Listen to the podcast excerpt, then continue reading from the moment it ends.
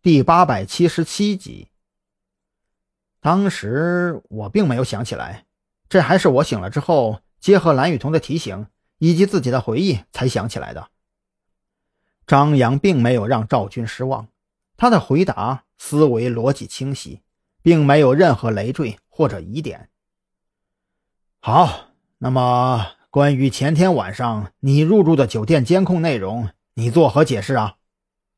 赵军心中微微一松，紧接着问出了最敏感的问题：“无法解释。”张扬耸了耸肩膀，一脸认真的指着病床边上贴着的病历简要：“医生也确定了，我的脑部组织受到了刺激，记忆产生缺失。”当天晚上发生的事情，我全部记不起来了。而且，那辆福特车是孔森借给我的，都还是在秦正光的提醒下，我才想起来的。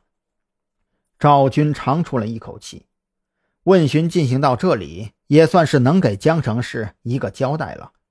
至于说张扬记忆缺失是否能够让江城市市局高层相信，那是他们自己的事情，跟特侦局有什么关系？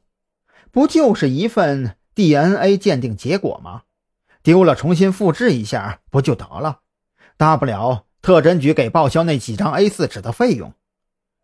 可就在赵军收起录音笔的时候，张扬却是忽然开口：“赵队，你的问题问完了，我也有几个问题想要问一下。”赵军微微皱眉，他有些后悔没有更快的关掉录音笔。之前的三个问题已经足够证明。张扬并不是主动弄丢或者用文件谋私，这已经达到了赵军此行的目的。万一张扬接下来的问题引出更多的麻烦，可就不好说了。可是张扬的话已经被录音笔录了进去，赵俊也只好黑着脸示意张扬开口。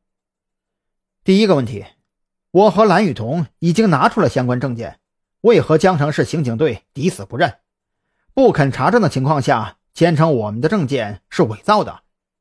第二个问题，在没有逮捕证和搜查证的情况下，江城市刑警队对我和蓝雨桐实施刑拘和搜身，这在江城市莫非是惯例？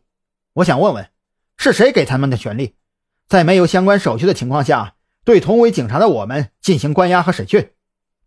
第三个问题，既然已经查清我们的确是警察，并且已经证实了。我们的持枪证是合法有效的，为什么到现在还没有将我们的证件和装备归还？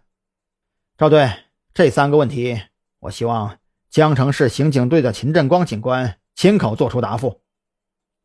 张扬说到这里，眼睛里满是汹涌的怒火。如果那个秦振光现在敢出现在自己面前，不给他几脚，简直难以泄愤。赵军咂了咂嘴。心里却是偷着乐呵，张扬这小子果然对我的脾气。江城市方面让我开口问询三个问题，张扬也回敬了三个问题。既然张扬已经对江城市方面的问题做出了答复，那么江城市刑警队也的确该给个说法了。好，我会把这三个问题转告给江城市刑警队。赵军如此说着，抬手关掉了录音笔。这才冲着张扬竖起大拇指：“好小子，不吃亏的性格，随我。”赵队，我想尽快出院。张扬举起扎着点滴的右手，晃了一下：“这玩意儿完全没有意义。我想亲自去查查，到底是谁在背后针对我。”